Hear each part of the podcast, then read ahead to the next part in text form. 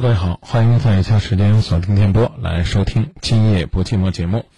在夜空的电波当中，有一个声音在向您送出我们最真诚的问候，也期待能够在电波里聆听您的心声。如果各位正在收听节目，记一下我们节目的热线：四零零六幺幺四九八六，四零零六幺幺四九八六。当然，郑州地区的听众朋友呢，可以直接拨打零三七幺四个八九五四九四个八八五四九和四个八六五四九，也可以通过零三七幺幺幺四直接转“今夜不寂寞”。同样，在新浪微博找到“今夜不寂寞”，百度贴吧找到“今夜不寂寞”，以及呢，通过微信的公众平台 “jybjmzm”。今夜不寂寞，后边加上 ZM，啊，张明啊，都是缩写。这样的话也可以找到我们节目的公众微信号，还有张明个人的公众微信平台 ZMXFQH，张明幸福启航。以下时间我们来接通热线，各位，这里是今夜不寂寞，欢迎您继续锁定，继续收听。您好，嗯，你好，张明老师，你好。您好，今夜不寂寞节目，我是您的朋友张明。嗯，能听得见我讲话吗？听得很清楚，您讲。啊，是这样的，然后张明老师，我想让您帮我分析一下。啊，我我是今年二十六岁，然后我男朋友是三十五岁。嗯，然后我们相处了有半年吧，六个月。然后之间的话，一直反正还算是相处的比较愉快。然后只是就是两个人，因为也许是年纪上面有一些差距，然后我们俩沟通就有的时候会发生一些小的口角，但是也都是，嗯，嗯，都是笑着那样子说对骂那样的，然后就是就这一天吧，上周就周日的时候吧，然后也是意见不统一的时候，他就随口那么一说了一句。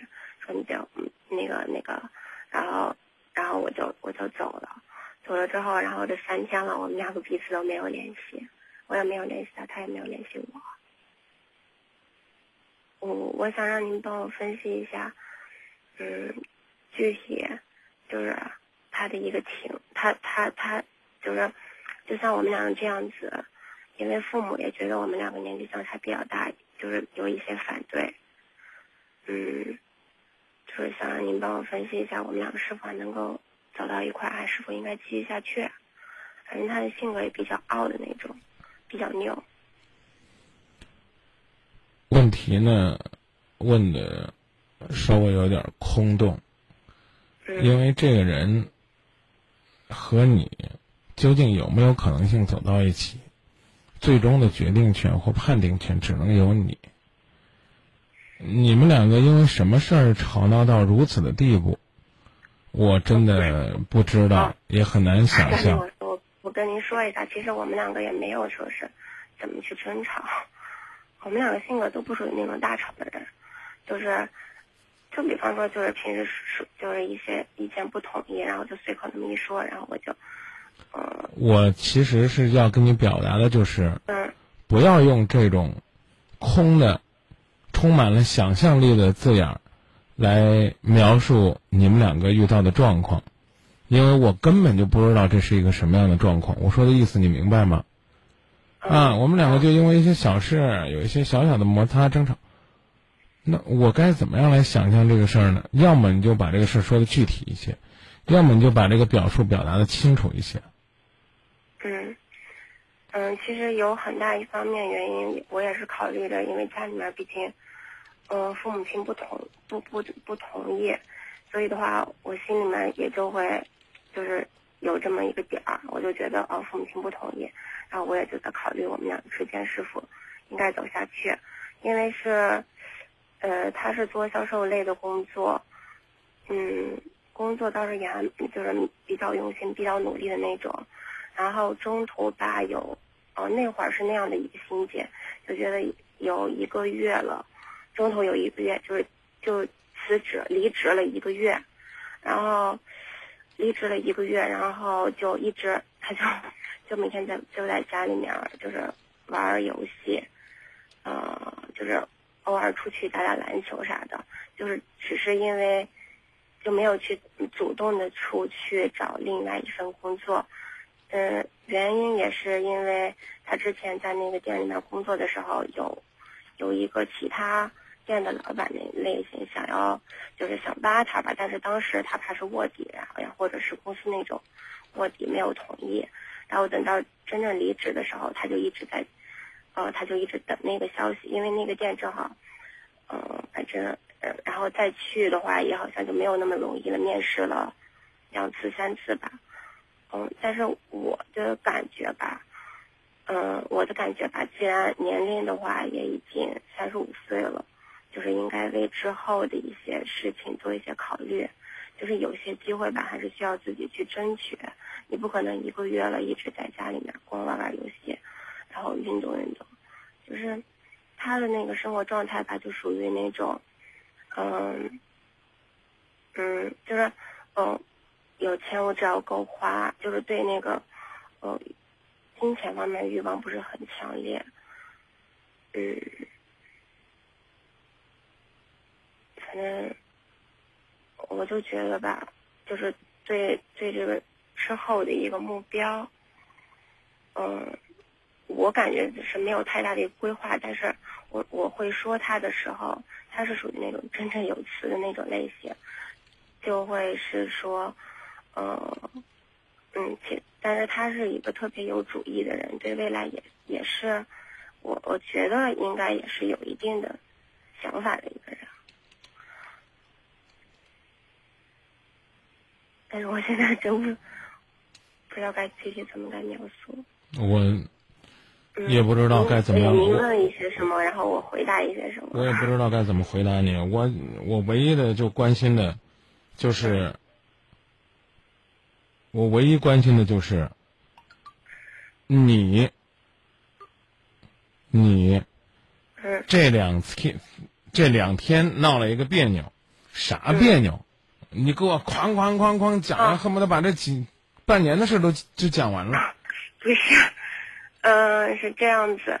其实真的好像也没有什么太大事，就是我们两个应该是怎么的？就是平时说话，就简单的一些说话。嗯，我的话吧，我估计说话还是比较偏幼稚一些，在他那个年龄层次，就觉得我说话太太幼稚了。他就说，嗯，就是他就会说，嗯，你别说话了，你一说话，你还你一说话，我就听着听着那个干嘛？原话是，嗯，哦，你一说话你就露露怯，你还不如不说话呢。然后我心里面我就特别生气，我就直接说，你就是凭什么呀？我说话，嗯。就是我说话，那是归我说话，那你也不可能不让我不说话吧？因为他不止不是第一次这样子对我说话说，所以的话我就感觉特别生气。我说，嗯，那行，那那个干嘛？那那我那我就走了，我不我我不回来就不回来了，就这样。那就别回来了呗。说到做到啊，别再回去了。但是他也是一句开玩笑的话。然后他说：“嗯，嗯，因为确实属于开玩笑的那一种类型。天天开玩笑，可能就不是玩笑了。啊，不是说天天开玩笑耶，就之前是因为他是口头禅，以前的话是爱说一个滚字。然后我说你干嘛老说爱爱说人？你能不能不说以前？我求你了，你认认真真的跟我说一下，你们昨天发生了什么？”啊，叫前天、大前天、三天前发生了什么？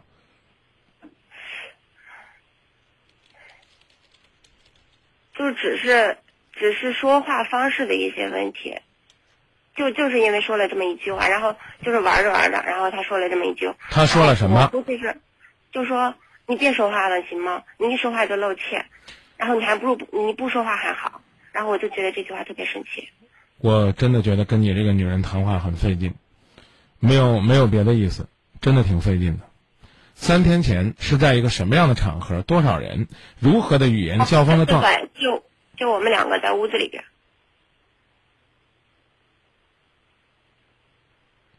接着往下说。就我们两个在屋子，就我们两个人在屋子里边。然后，嗯，他那样说了我之后，我说，嗯，然后，嗯，我就说，行，那我不回来了今天。然后后来的话，我后后来的话，然后他就他就去睡觉了，然后我去，呃，炒了几个菜，然后我就去忙我的事情。然后他他说，然后后来我炒完菜之后，我们俩吃饭的时候，他说，嗯、意思是说我傻，啥话都听不出来，就是说开玩笑的意思。我知道他是开玩笑，嗯，但是我我心里面始终有个结，我就是觉得我父母亲不同意我们两个这件事情，所你看，你看，你看，又开然后又开始跑题了，又炒了菜，又坐在一起吃了饭，然后之后怎么着就跑了三天，彼此谁都不理谁，谁都不见谁。因为因为哎因为我们两个，然后我我就然后我我不是去学学学习去了，然后我就学，然后我就学习去了，然后我晚上当然就回我屋里就回了我屋了。我们两个属于平时也不怎么，不用跟我解读。回你屋，回你屋怎么了？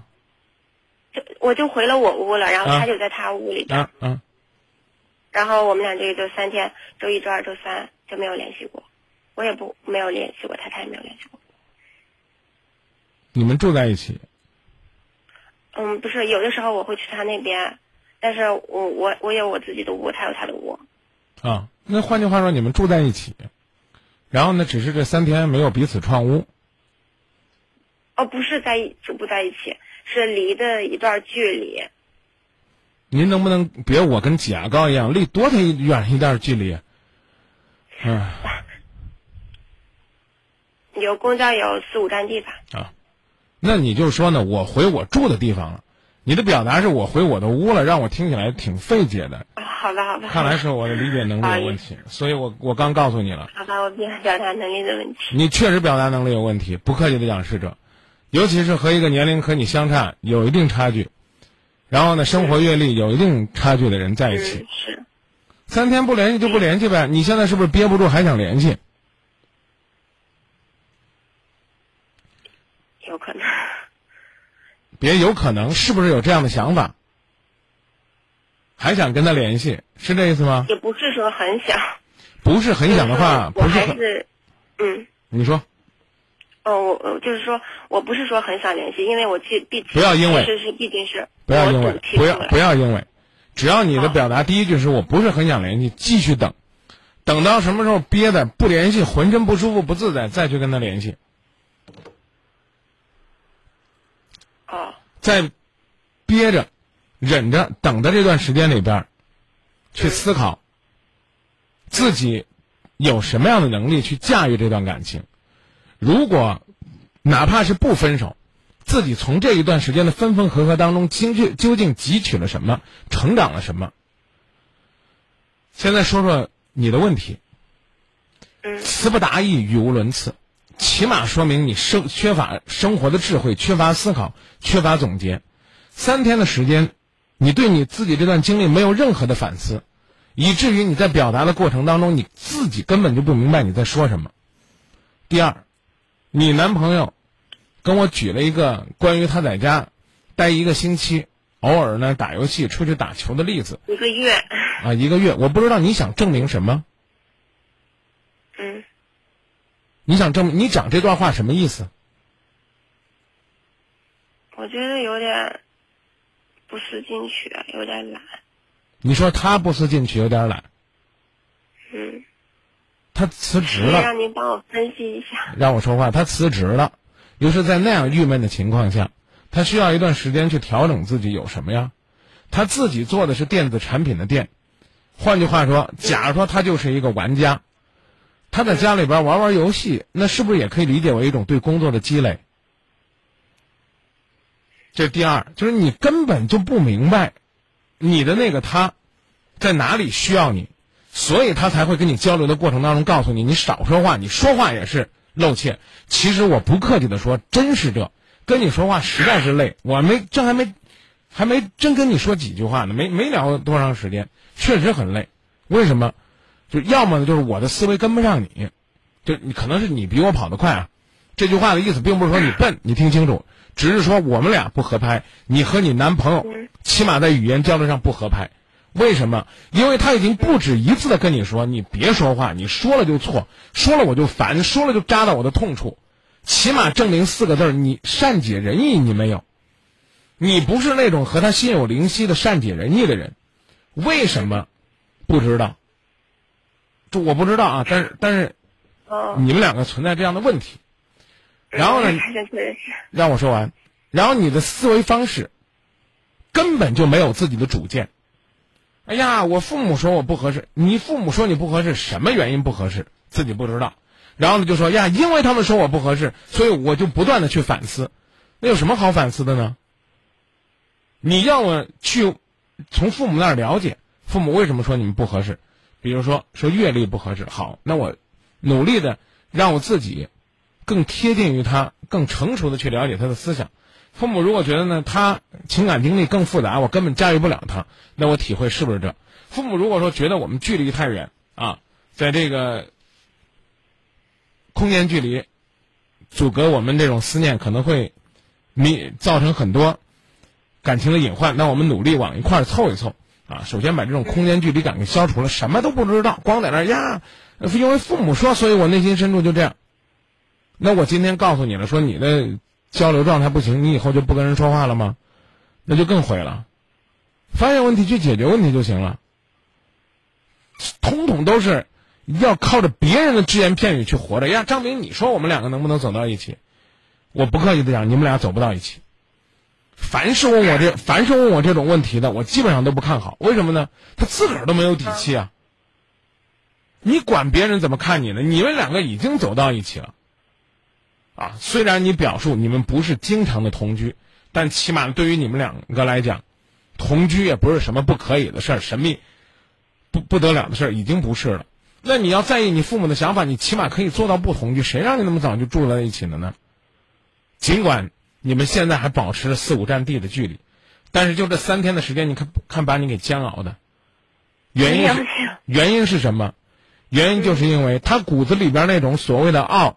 是因为他的他自己的成熟，他在感情当中的心理优势。是。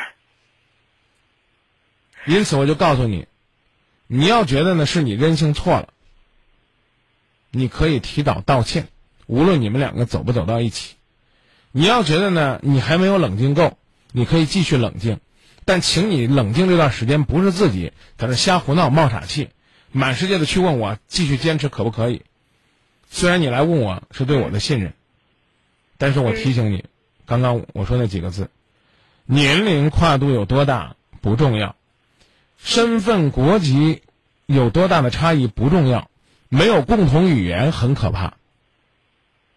就夫妻之间怕的是什么？就是没有没有沟通，没有交流。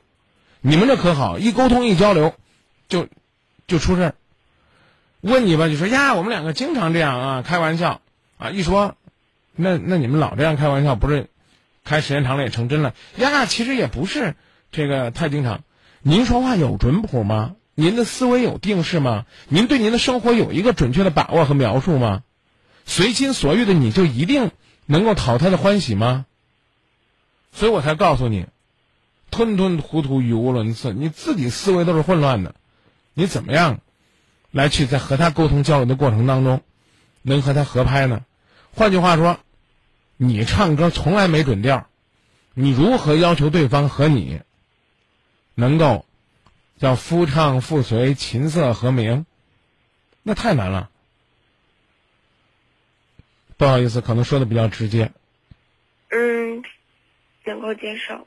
你的世界我不懂，如同你男朋友不懂你的世界一样。所以你说我该怎么继续？你第一先问自己：父母不看好，年龄有差距，一定注定了我们的感情要比别人经历更多的波折。我有没有勇气和信心跨过去？你听清楚，这是我今天跟你讲的最核心的话。嗯。那并不是说一定不可以。而是说，他一定比别人多了很多的波折。比如说，我刚讲异地恋也是这样，你们两个选择了异地恋，一定有别人经历不了的那种甜蜜，但注定比别人要多很在的潜在危机和种种的困难。你有勇气、有信心、有那个意愿，拿出更多的时间和精力去克服吗？如果没有，甚至你认为，因为我们年龄差距有九岁，我应该比得到比别人更多的幸福，我们的爱应该比别人更顺利、更甜蜜。错了，代沟绝对是存在的，沟通一定是有距离的。父母不看好，一定对你来讲是缺少压力的。为什么？啊，不是是是是会增加压力的。为什么？因为别人不用装幸福，你必须要咬着牙装，因为你怕你被你父母说中。但装来装去，有可能到最后痛苦的时间更长。你看别的人谈恋爱，回去就可以父母说啊，爸爸，我们今天吵架了，妈妈，我们今天 闹别扭了，啊我我们不开心了，你能不能给我一些建议？这你回去不敢说，你一说你就怕你父母说，我看吧，说你们不行吧？你看让我说中了吧，还不早点分？嗯，反正现在我父母就是根本就不同意我们在一块儿。坐下来跟父母先沟通一下，为什么？有哪些是你应该注意和提醒的？哪些是你觉得你完全已经可以克服的？等你把这些问题想好了，你再来考虑来消除你们三天前的所谓的这个误会，好吗？嗯，是这样子，张明老师。然后我父母就觉得是，因为他按理说一个男的三十几岁的话，三十五岁的话，也应该有一定的事业或者有一定的基础了，而他现在基本上是没有，所以父母亲就觉得。当然呢，我理解你不用跟我说下半句，我也知道。既然长这么大岁数了，干嘛不找一个有基础的？嗯。啊，那你就考虑啊，你该怎么样和他来面对啊？但是我觉得他他算是有潜力的那种，所以我也其实蛮愿意跟他在一块儿。嗯，什么叫潜力？他的潜力表现在哪里？因为我觉得，就是我。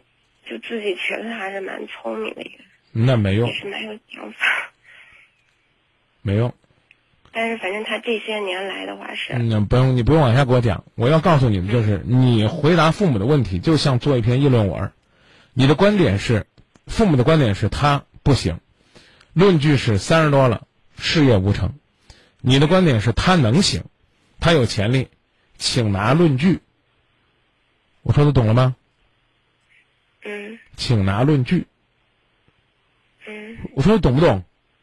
知道了。啊，拿出真凭实据。三十五岁的他做了多少的积累？他的电子产品的店虽然一没有一个大火的，但是每一个店在业界都有很好的口碑。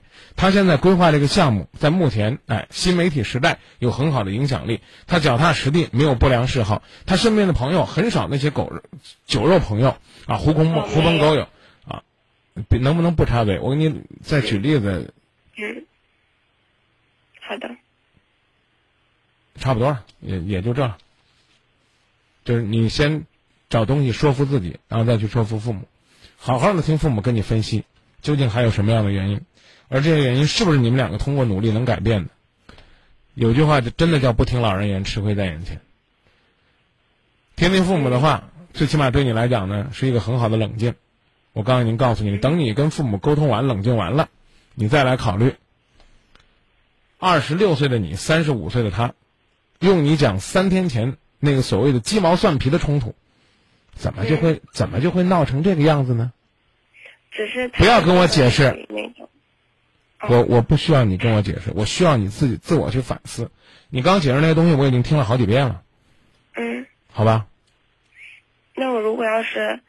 嗯，就是我应该怎样？就是我自我，就是变得稍微成熟一些，能跟他在一，就是一起。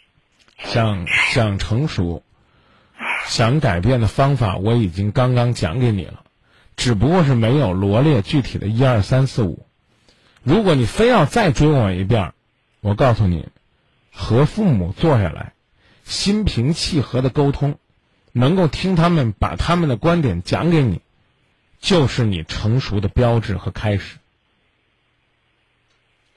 因为我已经跟我父母谈过了。可是你不知道你父母究竟希望你怎样啊？你也不知道你究竟存在哪些问题啊？你更没有从你父母跟你谈的问题当中汲取真正的经验教训呢？你只是把他们给你的观点当做了一个沉沉的包袱背在身上。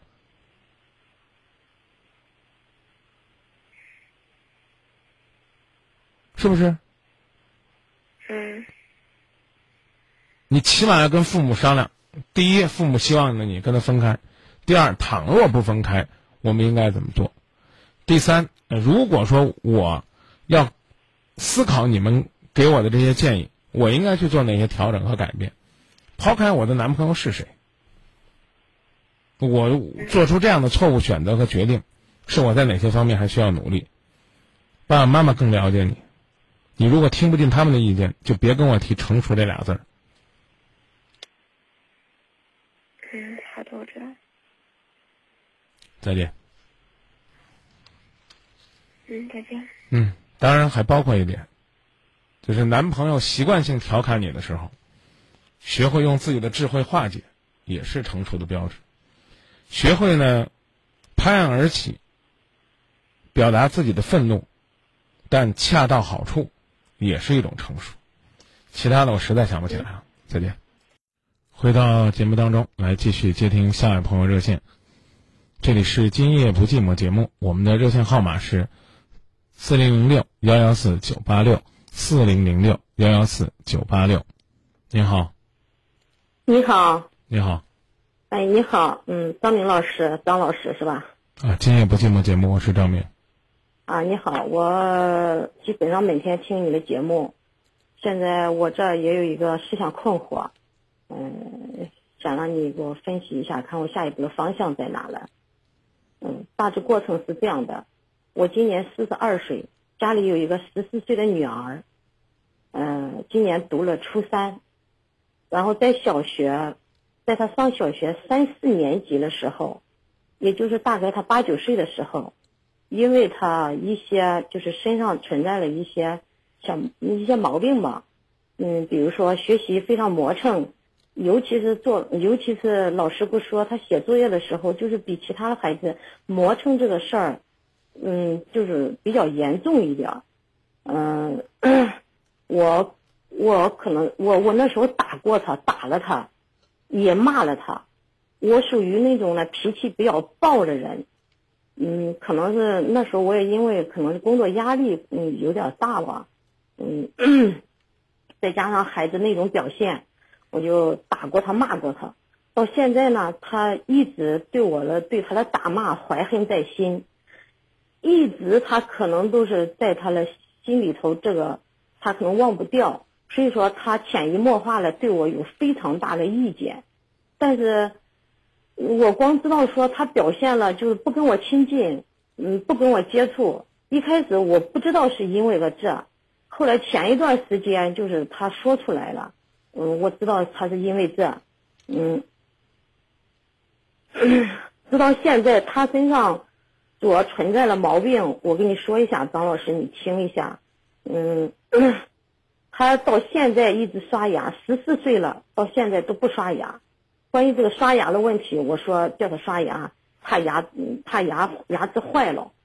我给他买了牙缸、牙刷，换了法了，买了牙膏。光牙膏要买了两三个，但是就刷一次两次，后来干脆就不刷了。现在我也不再说他了，说也没用。另外是他的东西，他的东西很乱。我这样说，是，他，我我觉得他的东西是杂乱无章了，表现在他的书本、他的衣物，那个 乱到啥程度？我简单的给你描述一下，他的书本就是承诺承诺的买了新本，到超市来买了新本，然后回来时候，回来了这个新本也不用，一摞一摞的都扔，想扔哪扔哪。书本啊，啥东西？他的床上、飘窗上简直乱了，他的屋根本都进不去人。一开始，这是从去年的时候，大约我不给他收屋，大约有半年多的时间了吧。一直从小到他大，到嗯到就到这大约半年多之前，我每天给他收，每天收了，收了干干净净、利不亮亮的。然后他一回来，都弄成又弄成老乱乱了。反正他是在卧室，卧室乱；到沙发上，沙发乱。然后他床，他就乱到，比如说夏天吃了西瓜皮，然后是，就是端到吃完以后，把那西瓜皮也不往外端，扔到了床底下。然后西瓜皮就是从从那个从发臭，然后再到干掉，就是我，我我去到屋收的时候，就是用笤帚扫的时候，我发现，呀，这床底下一一堆的这东西，两两个碗、三个碗、勺子、盆啥，我找不到，然后都在他床底下了。然后他包括喝了奶袋儿，还有那饮料瓶，那奶袋儿随手晚上喝完了奶袋儿也不丢到外边的垃圾筐里，然后就是那床上饮料瓶、奶袋儿，他的床上啥都有。不要根本都不要提那被子了、衣服了、叠了，规规矩矩咋回事？我从来没有发现过这种这种他弄弄了规矩的这种情况。呃，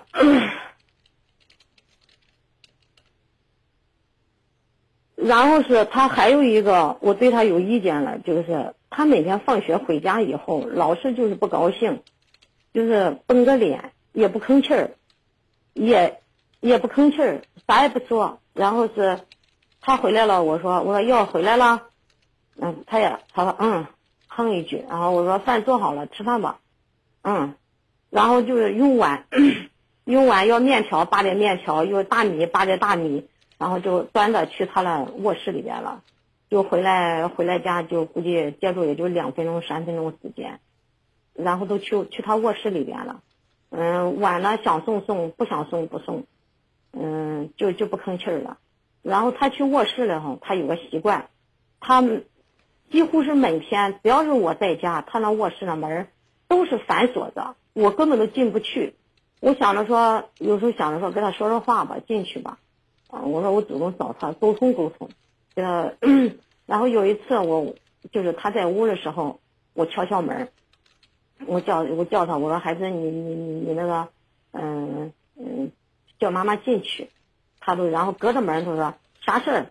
嗯，这个我说啥事儿？咱俩看那个说说话，不说，嗯，就是类似于这种态度可不好了，对我。有一次他那个门儿，他那个门没有没有反锁，就是我能在外面开开，我开开，他一看我进去了，然后就拱着的那那个门。半开门的状态，我往里头，我我想进去，我看看干啥了，也想跟他沟通沟通说说，然后他硬是那个门把我把我拱到外面，他现在也可有气了，把我硬把我推去推出去，把那个门啪啪反锁住了，我也我也没有我也没有再吭气儿，因为他爸爸也不在家，我们俩我们家就我们两个人在家，我也怕那个一直发生冲突，对他的成长不利。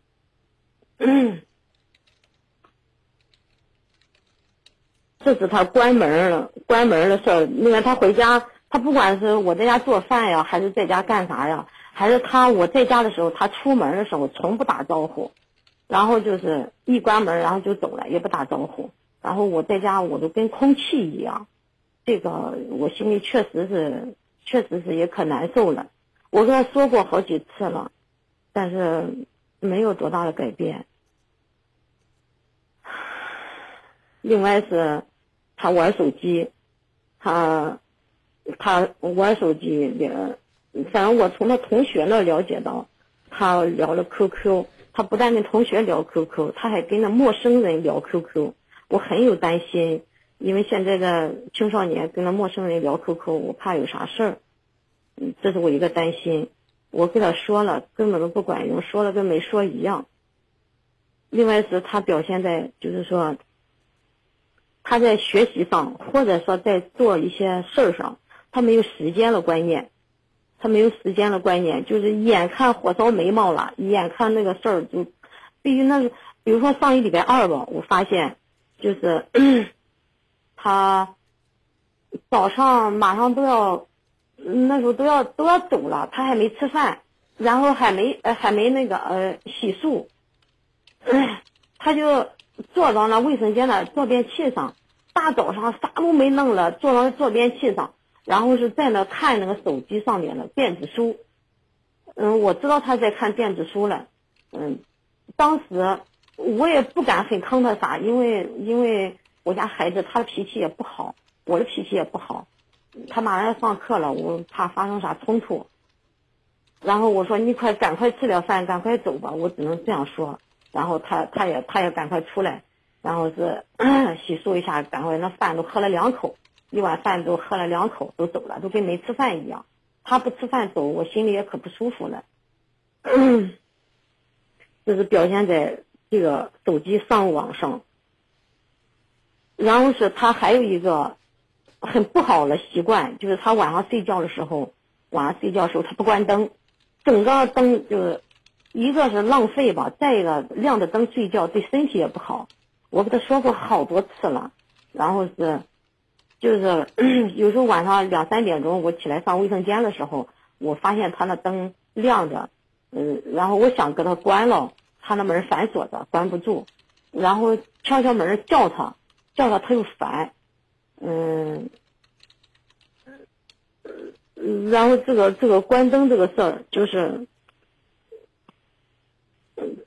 就是这都好几年了都是这，我也不知道他为啥不关灯，直到就是上一礼拜五，然后他们学校开家长会，我去，我去了，然后老师跟我说，他那一礼拜，嗯，就是上课面无表情。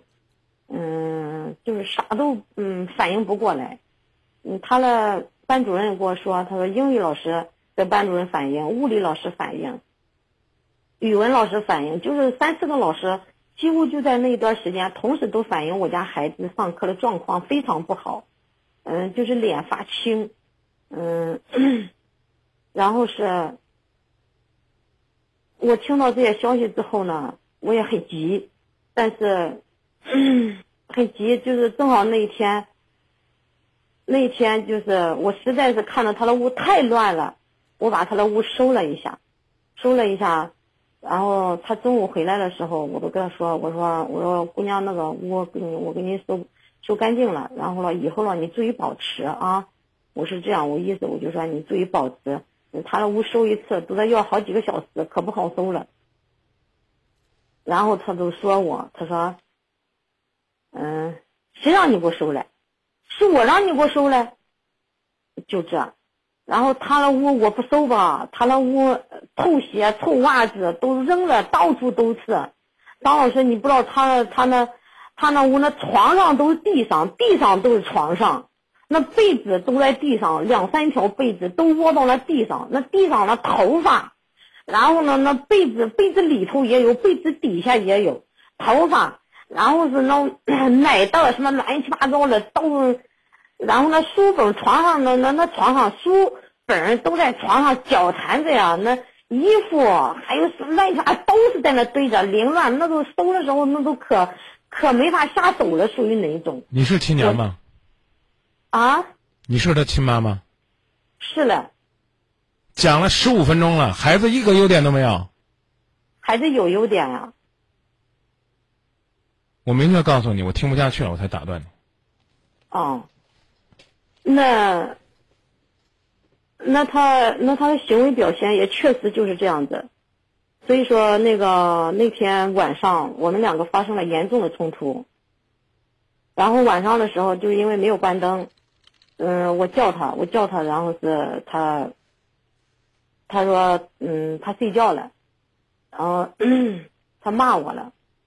骂我，骂了我受不了。我这几天一直很生气，这个现在我也怕我，我也怕把我自己气出病了，出不来气儿。他骂我，骂我说那个王八羔子，说叫我滚滚。然后我我也我我都说他，我说王可你你你怎么你怎么这样呢？请你注意，这是一个面向全河南甚至全国播出的节目。你没有必要在节目里边说孩子的名字，我求你了。哦，我刚才失口了。你你失口的地方多了去了，我可以想象你和孩子在交往的过程当中有多少次你失口伤害了孩子。孩子来到这个世界上都是一帮一张白纸，怎么在你手里边就被画成这个样子呢？我现在真的没有心思帮你解决问题，我只想问你，你怎么好意思在这控诉孩子？控诉了这么多，你就说你跟孩子冲突了，骂你了不就行了吗？讲了二十分钟，孩子搞不好卫生，这了那了，这了那那了，忍无可忍，忍无可忍。我我明确告诉你啊，你要愿意跟我聊，继续聊下去，咱俩今天有可能聊不好。为什么？因为我不觉得你是一个合格的妈妈。还在这儿控诉呢。说吧，赶紧说那天起了什么冲突的事儿，啊！拜托你，请不要涉及孩子的隐私，请明白这个孩子不管他多大岁数，他都有自己的尊严，明白吗？哦，明白。那天晚上就是他骂我了，骂我，我现在也非常伤心。现在情况就是就是这样子。至于刚才，我也知道我不是一个合合格的妈妈。你绝不是我。首先呢，啊你也你也你也绝不是一个能够真正考虑对方感受的人。我刻意的没有打断你。如果你愿意的话，可以把录音发给你。在你和我交流的过程当中，你清嗓子清了二十一次，你考虑过我这边的感受吗？你在生活当中那么注意细节，你注意过你跟别人打电话的时候，不断的对着这个话筒吭吭吭吭嗓子，别人舒服吗？收音机前听众朋友都离这个收音机远一点啊！我我我来跟你学两句，其实稍微有点对大家不尊重，大家都离收音机远点啊啊！你在跟我交流的过程当中，经常不断的 就这样的，您知不知道？您咳嗽的时候、清嗓的时候，可以嘴离那个电话稍微远一些，就好像要打喷嚏的时候，然后呢背背身，包括你刚刚长长的出那一口气，啥意思？给我听，让我知道你被我批评的很郁闷。长出气跟清嗓子的效果是一样的，带来的气流都对电话听筒有着很强烈的冲击力。我在这边听着不舒服，在某种意义上也是你在打电话的过程当中没有注意到应当注意的礼仪和礼节。人都背不是一个完人，明白吗？明白。关于孩子教育的问啊，你接着说。嗯对不起啊，张明老师。你必须说对，你必须说对不起。我我刚才清嗓子这些我都不知道。对呀、其实我你不知道还你别提，你你四十多岁了，你有这么多的事儿都不知道，你想想孩子会不知道吗？那我可能是我可能是不在意吧。我我每天听你的节目，你说这个话，别人有这个毛病，我也我也知道。对呀、看来你不是不知道，只不过是你没有意识到。你一次一次清嗓子合适吗？我我别解释不用说对不起没意识到。你我并不是说非要让你就这个事跟我道歉，而是告诉你，其实每个人都会有不同的毛病，都会有不同的问题。发现问题，解决问题，对孩子的关怀更是应该以爱为基础。你的爱在哪里呢？口口声声在那检讨孩子的脾气也不好，我脾气也不好。孩子脾气不好跟谁学的？嗯，我记得我上次接过一个像你这样妈妈的电话，我不知道是不是你啊？说孩子跟你闹着要手机，你后来呢没给买，闹的时间长了，你就给他买了个苹果手机。孩子要求充话费，一个月三十块钱，后来打超了，跟你闹吵闹，后来你就给他充话费了，是你不是？不是，啊、如果不是的话，我就更应该感到悲哀了。原来这个世界上现在对孩子根本就不懂得艺术的妈妈有这么多。是的，同样的问题，我问你，孩子是复印件儿，谁是原件儿啊？爸爸妈妈是原件，那孩子有问题了，相当于复印件有问题了，应该改什么呀？改原件。那你能给我分析分析，你应该做什么样的调整和变化吗？我我不知道，堂堂堂堂堂堂堂堂坐在那儿倾诉了二十分钟，全是在那儿骂孩子，这么着那么了，不刷牙了，什么这屋里边有饭了，哎呦磨蹭了，孩子回家脸色不好了。面对你这样的妈妈，脸色上哪好得起来？你琢磨琢磨，我我们不是占你便宜啊。假如我是你老公，我一回家，看来你老公经常也跟你分居是吧？因为因为工作原因是吧？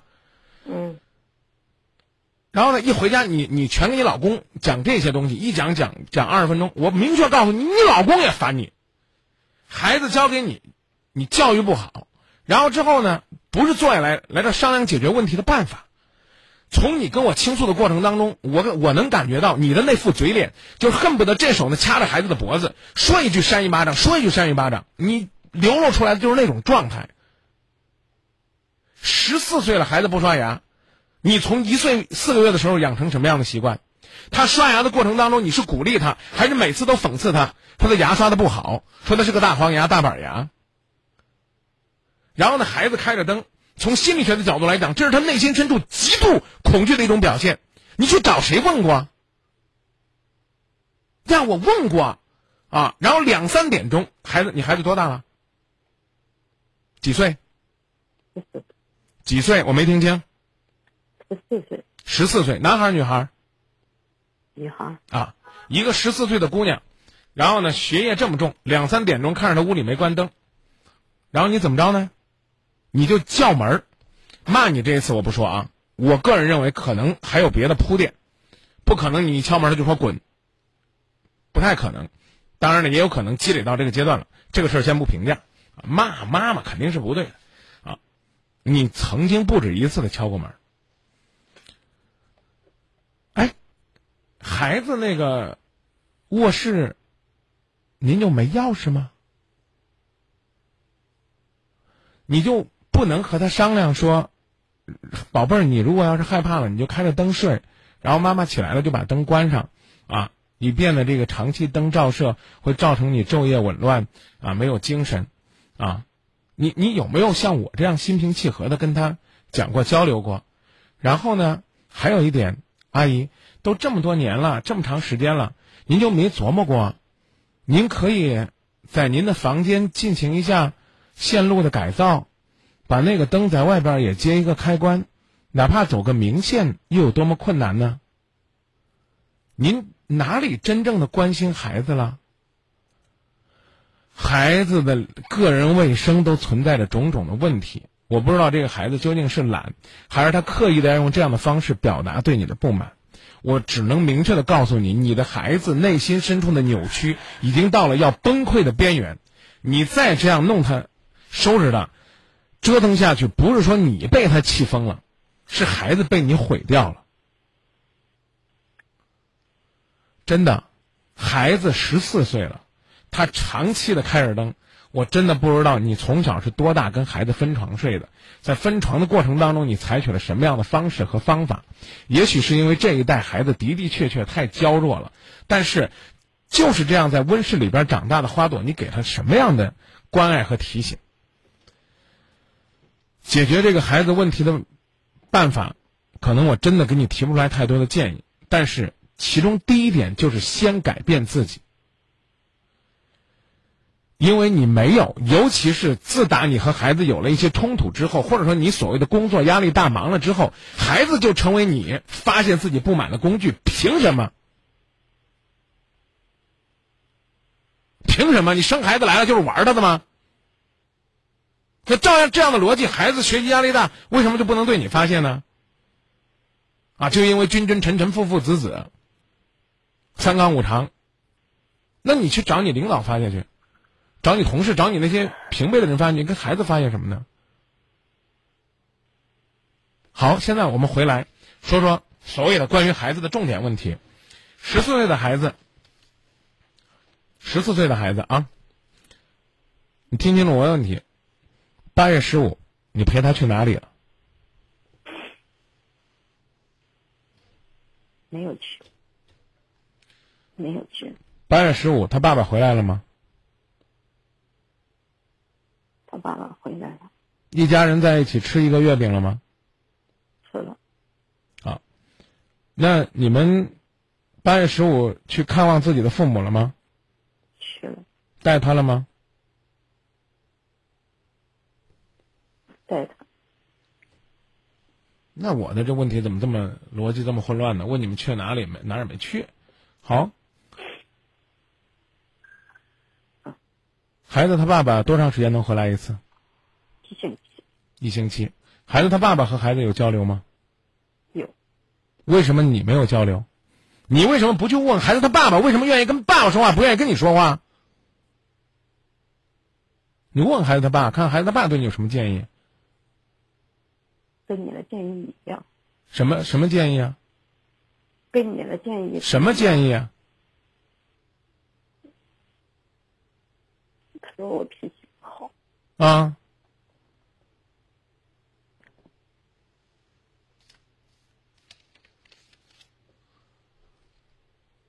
我们再来翻翻老账，啊不，先说家长最关心的，孩子学习成绩什么样？孩子学习原先是。别提原先，先说现在。现在下降。下降，排排多少班级？排名不排名？大概啥水平？全校排几十名，几十名啊？五六十名。一年级多少人呢？一年级有个八九百人吧。一年级八九百人，是吧？下降了，原先呢？原先是全校十来名。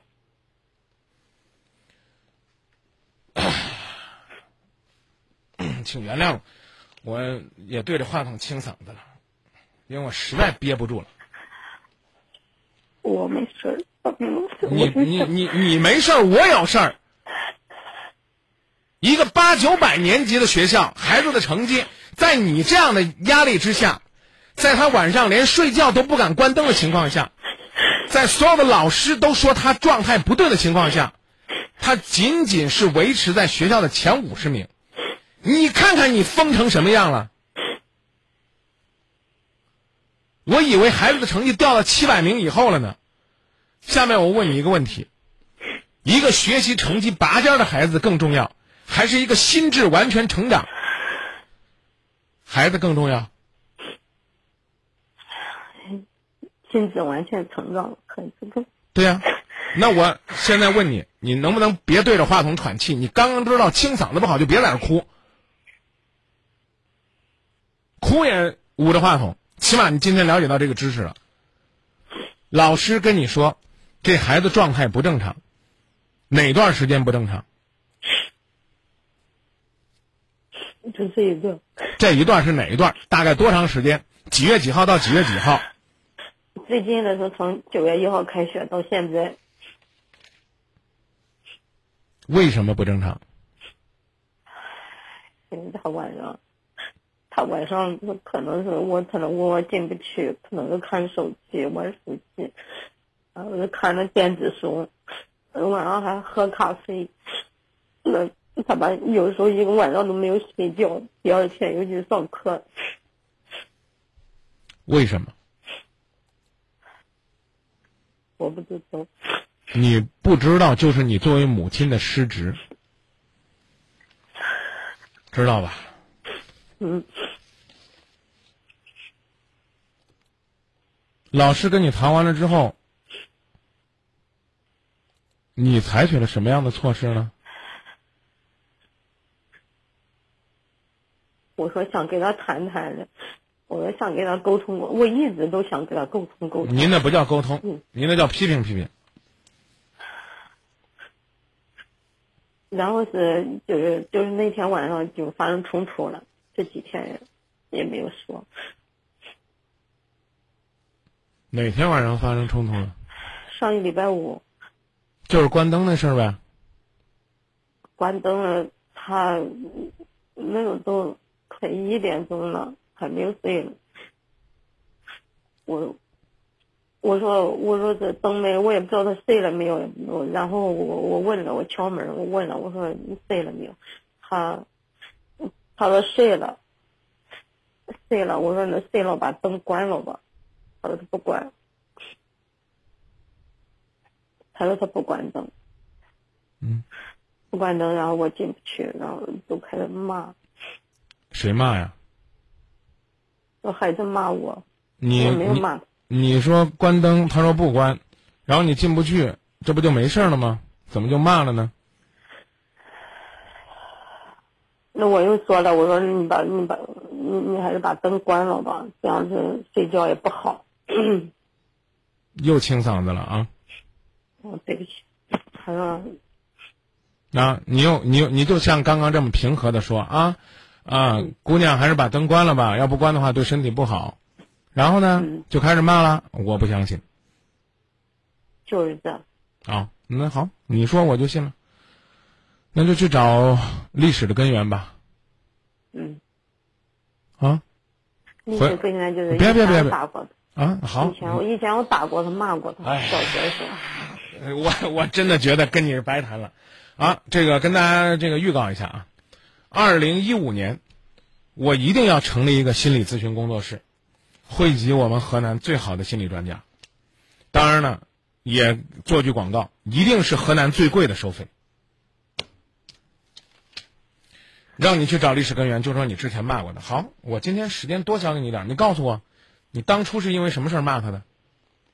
当初打过他，还不是骂啊，还打过他。哦，那是哪年的事儿？那是他八九岁的时候，我也记不清是哪一年了。好，就算您记不清了，您这妈妈真可以，嗯。当年怎么了？当年也就是因为他学习磨蹭，嗯，这孩子磨蹭磨蹭都是全校前十名。如果这孩子哪天他要是想干点什么了，比你强得多，但可惜一个天才即将毁在你手里，起码是毁在你和学校教育的手里。我也不知道老师是怎么给你传达信息的，给了你什么样的建议？啊，老师呢？我插一句吧，张明老师。嗯那天那天开家长会我去了，老师把我叫出来，然后老师说了意思就是说，说这个孩子废了。当时那天我心里，我心里也确实也可着急了。没听清，老师给你叫出来怎么了？要出来，他说这个孩子现在这一段状态不好，学习成绩往下下了很多，然后说这个孩子废了。我听了之后，就是心里可着急了。所以我就说嘛，这个话有点狠啊，话有点狠，这就叫鞭炮妈妈遇到打火机老师，这挨炸的就是这孩子。我也觉得这孩子毁了，但绝不是说成绩掉几十名就毁了，什么玩意儿？有这样的老师，再加上你这样的家长，孩子能睡得着吗？孩子睡不着，就是因为有话不知道跟谁说，有事儿不知道该向谁倾诉，所以呢，只能沉浸在那个小说里边，沉浸在网上，所谓的去跟别人聊天儿，因为网上是个骗子，都会说几句哄他开心的话。他身边有几个人给他鼓励，有几个人给他关怀，有几个人发自肺腑的给他体贴。收音机前的家长朋友，记住我这句话啊！有好多家长也很爱孩子，但不是真爱。有人可能会说：“张明，你这不放屁吗？我们不真爱，你爱吗？你爱孩子的目的是希望孩子能够用所谓的学习成绩和优良表现来回报你的爱。这种爱其实更像一种耕耘和交易。一旦你的这种交易没有达到你心目当中的理想那个价位，比如说我每天起早贪黑给你做早饭，我每天给你洗衣服，我每天送你上学，你这个学期居然没有考进前三名，于是乎就发飙了，因为你没有做到像爸爸妈妈眼中的好孩子，这都不叫真爱。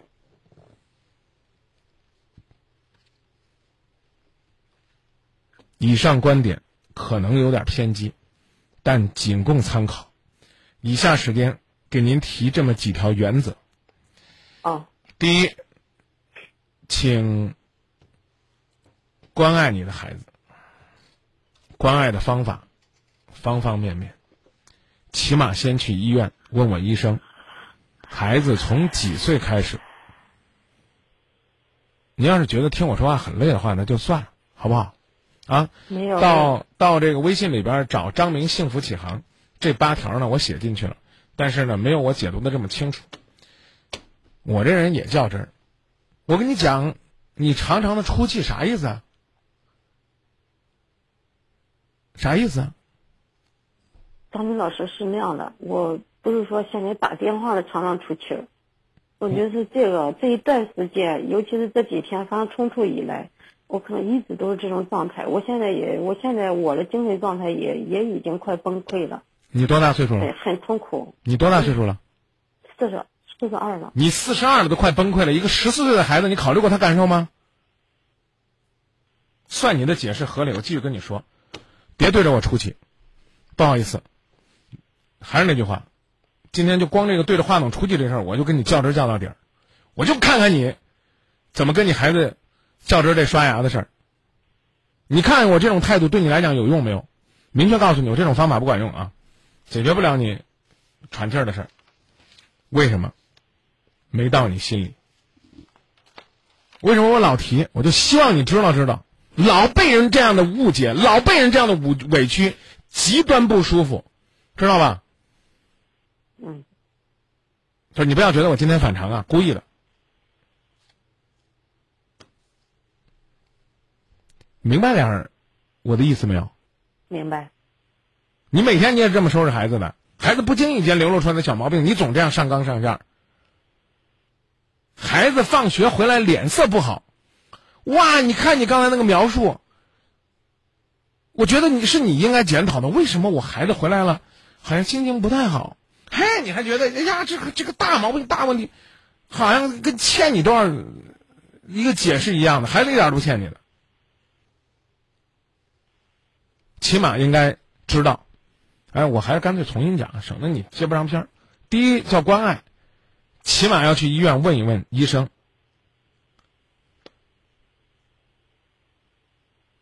孩子从几岁开始睡觉不关灯的？为什么？起码呢，去找医生聊一聊，孩子这样的心理状态有没有什么更好的建议？第二，民主。你们家里边有民主吗？你孩子能自由发表自己的观点吗？能。我真服了您了，您您还居然还说能，那就算吧。快乐，让孩子感觉到生活是快乐的，学习是快乐的。没有人给他制造人为的压力，他自己，谁都不管他，回到小屋里边都可以保持前十名的成绩。我真不知道，开学这一个月什么时候考试了，他掉到五十名了。哎，姐，真的，开学二十多天就有一次这么规模的大考吗？不是大考，小考。就就开学二十多天，还是一个星期前两个星期，那就是说开学十天就大考了吗？好像开学到现在考了两次了。考啥玩意儿啊？还没学啥东西呢？考，考数学。啊，就开学这十十几天，然后考完之后，还放个中秋节的假，考了两次。考完之后，老师就说你孩子毁了，你就接受了。他上一不要跟我解释。嗯。下一个原则，父母要尊重孩子的选择，要让他们有兴趣。有热情，有爱好。第五，要鼓励孩子，因为好孩子是夸出来的。在孩子有值得肯定的地方的时候，请鼓励孩子。六，游戏互动原则，请挤出一些时间和孩子一起玩乐游戏，让他们在愉快的玩乐当中学习知识、增长才干，和父母沟通感情。七，宽容原则，父母要宽宽容孩子的错误。孩子成长的过程就是他们不断的修正自己错误的过程。最后一个叫信任原则，放手让孩子去做力所能及的事儿。所以，请原谅你的孩子所做出的一切，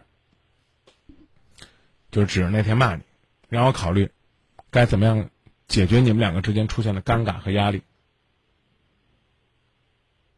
听懂了吧？我不知道咋解释。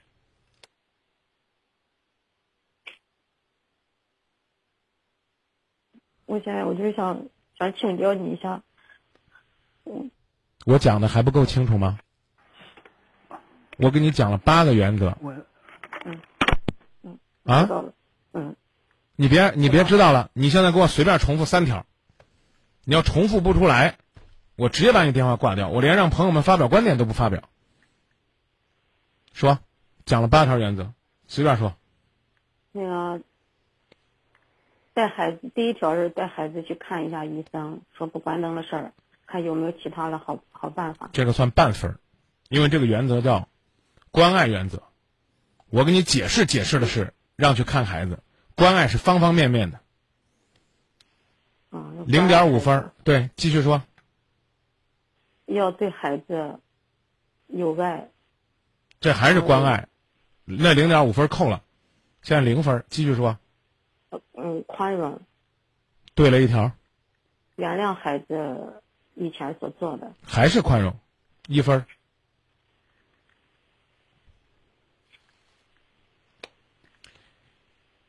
以下时间开始学你，我给你怎么讲的？讲了半天了，八条东西一条都没记住，就得了一分。你到底还想好好学习不好好学习了？我深更半夜花了这么长时间，我去教育你啊！我用了这么多的心血，我去培养你，我要的就是你这样的结果。你学习怎么可以这么不认真？八条一条都没记住，你是不是这样？有过这样？对，你说吧，你是不是这样？是。关爱原则、民主原则、快乐原则、兴趣原则、鼓励原则、游戏原则、宽容原则，哪条原则你用心了？大概意思你都说不出来，我为什么不能吵你？有用吗？掰烂揉碎了你都不学，你在这要求一个十四岁的孩子，然后把你描绘的哎呦伟大的不得了，孩子我都是为了你好，我是不是也可以这么说？我骂你都是为了你好，请一个妹妹，你的妹妹，来说说，她对你的建议。你好，这位朋友。嗯，你好，那个张明老师能听见我说话吗？你我能听到，你直接喊姐姐，然后用最短的时间把你的建议告诉她。呃，那个四十二岁的大姐，不许插嘴，不许解释，不许，听懂了吗？就听这妹妹跟你讲。嗯，你好，这位大姐，然后我是那个外地的听众，然后我刚才听就是张明老师在学这个事情的时候，包括我现在我都在发抖，真的。然后我给你用最短的、最简洁的话告诉你吧，就是。我给你举一个例子就可以。我爸爸没有你这么所谓的，真的有点恶毒了。但是我爸爸是一个什么样的人呢？就是我学习小的时候，就是一直就是到高中，然后学习也都挺好的。然后他会是一个什么状态呢？他会觉得说你你好是应该的，你不好是不应该的。你再怎么好你是应该的。可能是因为我爸爸是军人的一个原因吧。然后他会举个什么例子呢？比如说，呃，遇见朋友。遇遇见朋友了，然后他们就说：“哎呀，你看谁谁谁，你家孩子多好啊，怎么样怎么样？”他就说：“啊，他他才不行呢啊，那个那个自己的袜子都不洗啊，成天怎么怎么样，成天怎么怎么样。”就他会觉得这个是一种谦虚，他不像您这么恶毒，说实话。但是但是他会用这种各种方式，就是让我真的就觉得，你看，就别人一夸我，我都难受，你知道吧？我都听不下去。就是他从小就这样，然后就遇见什么问题，他都觉得是我我心里有问题，我扭曲。反正总之这样一个过程中嘛，然后说句实话，然后后来的时候，因为有网络，我特别理解你家小孩，你这么恶毒对待他，要我真的就，说句实话，我可能做出很多极端的事情，但是我爸爸没这么没这么态度这么恶劣，但是但是也是一个时间长了也是非常非常折磨人的，然后我我接受我我没有人肯定我，就是在我的家庭里面基本上算是没有人肯定我，然后自己又觉得很委屈，然后这样的话就是在网上。或者在一些渠道当中，包括长大，包括成人，只要别人给你一点小恩小惠，啊，觉得比如说，哎呀，哪怕说，哎，谁谁谁你长得挺漂亮啊，啊，谁谁谁，哎呀，你那个你那个啊这块做的不错呀，哎，你稍微有点关心，好，特别相信那个人，不管是男是女，包括我到现在，其实我还特别愿意就是相信一些人，就是怎么说呢，在这个过程中，我可以跟您说实话，也也不怕就说你笑话我，我当中。受到了很多很多非常大的伤害，可真的就是可有堕落过，也有迷迷茫过，甚至就是什么各种就是受受了很多的伤害。我觉得你家孩子他才十四岁，如果你再这样下去的话，真的就是非常非常不可想象。但是好在说有一点是什么呢？自己因为毕竟大了，然后受的伤也多了，可能也是慢慢自己本身。也有一个调整的状态。我现在三十多一点点，到也说三十多了吧。然后我现在，呃，包括头，我是结婚以后嘛，然后就是终于跟我爸爸妈妈，然后这个这个，虽然说我理解了爸爸妈妈，然后我们的关系都特别融洽，但是你知道吗？我真的到现在不敢面对我爸爸。我虽然表面上对他很好，我也知道他爱我，我也爱他，但是说句实话，我真的就是不敢去想这些事情。我想，就是有的时候我就爱他，我知道我在爱他，我也知道他爱我，我根本我就爱，有的时候爱不起来，你知道吗？就很难受，很难受。我不希望你家孩子，你想想，好，姑娘，没有没有没有时间再去解释了。嗯我只问你一句话：你有没有那种关上灯就觉得一个人沉浸在这个黑夜里边儿太孤独，然后呢，渴望开一盏小灯，甚至是开着灯睡觉的感觉？我是可能我不是那种喜欢看，我可能是越难受越孤独，就越喜欢黑的那种躲起来的人，好就，可能。所以每个人会有不同的心理表对现，对对，我我特别理解，我就不希望说。但内心深处那种压力都是一样的。来，请张老师把我把我们这个朋友电话先接出去包括。我妈妈和我爸爸都说，哎就是觉得我哎，姑娘不聊了，这是一个把你称为恶毒的、受过类似伤害的姑娘。你呢，假期又快到了，让你老公回来。你呢，甭管你在单位是怎样的一个项目负责人，是怎样面对你那些工地上的大老爷们儿，请记得，你家里边是一个柔弱的、需要呵护的小姑娘。和你老公呢，在假期里边好好陪陪他。请爸爸批评他和你对骂的错误，请你坦诚承认对他的不尊重。听清楚啊，前提是你想通了，要没有想通，假期就是陪孩子好好的玩，根本就别提这事儿。你会发现，你孩子已经不拿这事儿当回事儿了。我真的不觉得他跟你如今的对抗是因为当年的那个错，有可能你比孩子更加小肚鸡肠。说到这儿吧，方法交给你了，最短的方法怎么处理，最长远的八个原则也交给你了，自己去悟。啊，好吗？好，好，再见。嗯，谢谢。